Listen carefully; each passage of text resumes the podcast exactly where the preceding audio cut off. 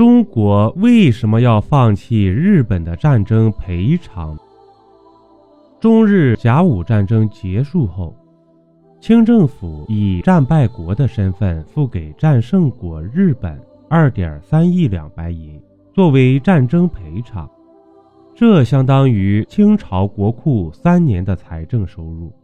靠这笔钱，日本大力发展了重工业、军火工业和教育事业。然而，第二次世界大战结束后，饱受侵略战争蹂躏的中国却没有得到日本应有和及时的战争赔偿。此后，由于时事变换，最终中国放弃了对日本的战争赔偿要求。回顾这段历史，不能不引起世人的深刻思考和感叹：日本发动的侵略战争。给中国人民带来了深重的灾难。按照有关国际法和国际惯例，日本理应对中国人民进行赔偿。在处理欧洲战事赔偿问题上，英美联合起来与苏联分庭抗礼；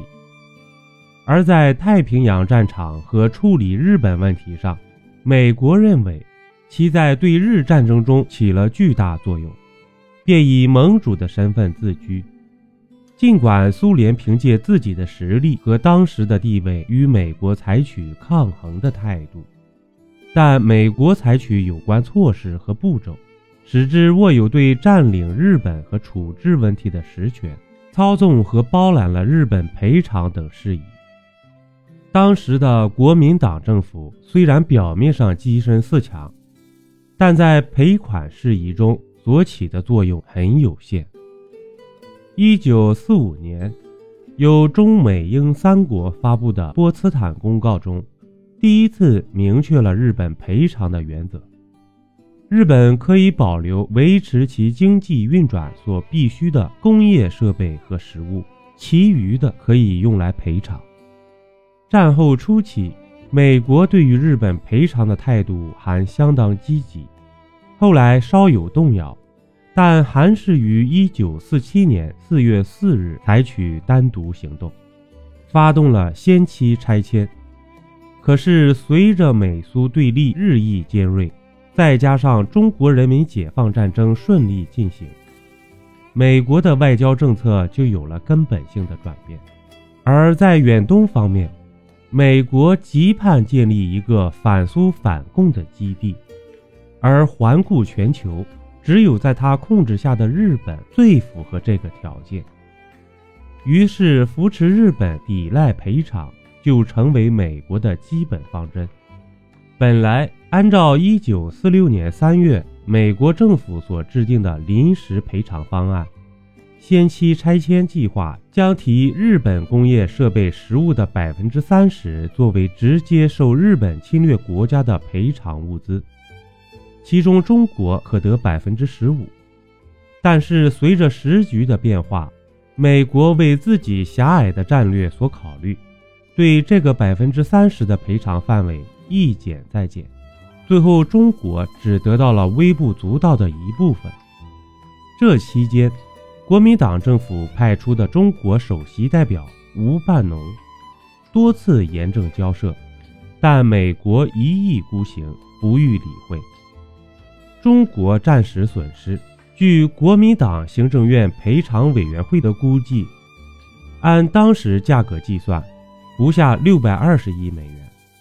而中国分得的赔偿物资才约值两千两百五十万美元，只占万分之三。中国分得的赔偿物资中，最大、最新、最完整、最切合需要的成套设备。首推武港十一杠五杠五海军兵工厂的一点五万千瓦发电设备一套，其次是同厂的两百吨码头式起重机一具。中方得到通知后，立即派了几位专家前往拆迁。就在这两套设备拆卸时，美国政府于一九四九年五月十三日颁发临时指令，取消了先期拆迁计划的执行。停止了日本对各盟国的赔偿，至此，战后对日本索赔的事宜，实际上已被美国腰斩。一九四九年下半年，美英协调策划单独对日购和，此时中国的局势发生了根本性的变化，人民解放战争节节胜利，国民党政权土崩瓦解。十二月底，国民党当局全部撤到了台湾。到一九五零年四月，印度、英国、印尼等国家承认了新中国。朝鲜战争爆发，美国加紧了单独对日媾和的工作。在抗日战争结束之初，作为当时国民党政府首脑的蒋介石，也曾有过对日索赔的打算。此时，台湾当局为得到美国的支持和帮助，在日本赔偿问题上一改原来的积极立场，转而专看美国的脸色行事，对美国对日合约七原则和备忘录采取无可奈何的态度。台湾当局表示可酌情和解或全部放弃。国民党对日索赔态度的转变。其中重要的原因之一，还在于蒋介石坚持反共，而对日本反共政府采取的所谓宽大、不进行报复的政策，以实现他以中国合法政府的身份参加对日合约的签字。因为日本曾在此前威胁说，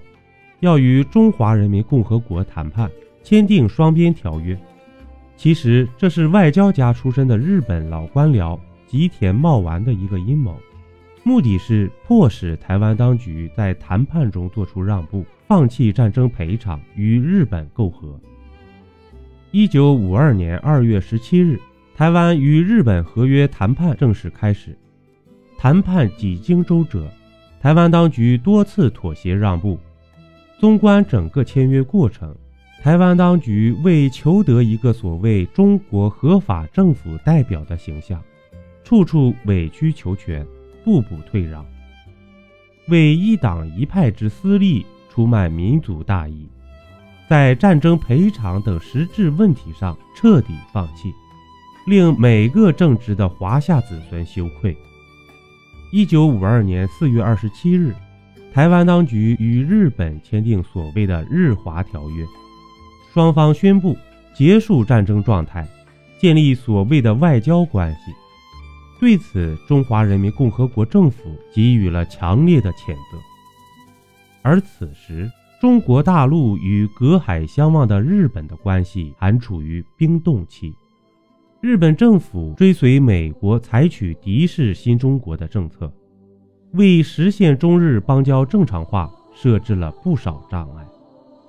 随着民间贸易和文化交流的不断发展，到六十年代前期。中日交往实际上进入了半官半民阶段，恢复日中邦交已为期不远。但恢复邦交必须要对战后日本赔偿问题作出决定，在这一问题上，我国的领导人表示了向前看的姿态。一九七一年十月二十五日，第二十六届联合国大会恢复了中国在联合国的一切合法权利。并立即将蒋介石的代表从联合国的一切机构中驱逐出去，中国成为联合国成员国和安理会常任理事国。七十年代初，由于国际战略格局发生变化，美国外交政策实施了两项重大转变：一是美国承认中国，并对建立外交关系进行谈判；二是。征收百分之十的进口税，主要目的是打击日本，同时停止美元和黄金的兑换。这两项与日本关系极为密切的政策出台，美国人事先却没有打个招呼，而是以一种突然袭击的方式，狠狠打击了精神上毫无准备的日本。这一切大大刺激了日本政界，他们不能不反躬自问。对华政策上紧跟美国是否做错了？不久，不得人心的佐藤政权垮台，田中角荣出任内阁总理大臣。田中就职后，立即宣布把日中邦交正常化作为自己的首要任务。随着邦交正常化时机的成熟，战争赔偿问题又一次摆在中日两国政府的面前。在田中访华之前，他曾表示，如果对方提出赔偿，只要数额适当，他打算赔。一九七二年七月以后，中国为实现与日本邦交正常化进行积极的准备。周恩来总理就放弃战争赔偿问题做了下述指示：第一，中日邦交恢复以前。台湾的蒋介石已经先于我们放弃了赔偿要求，共产党的度量不能比蒋介石还小。第二，日本为了与我国恢复邦交，必须与台湾断交。中央关于日本与台湾的关系，在赔偿问题上采取宽容态度，有利于使日本靠近我们。第三，如果要求日本对华赔偿，其负担最终将落在广大日本人民头上，这样，为了支付对中国的赔偿，他们将长期被迫过着艰难的生活，这不符合中央提出的与日本人民友好下去的愿望。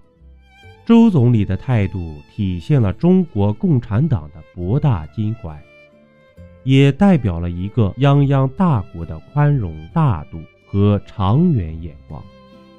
一九七八年八月十二日，在北京发表了日中共同声明，中日两国签订了日中和平友好条约，同年十月二十三日生效。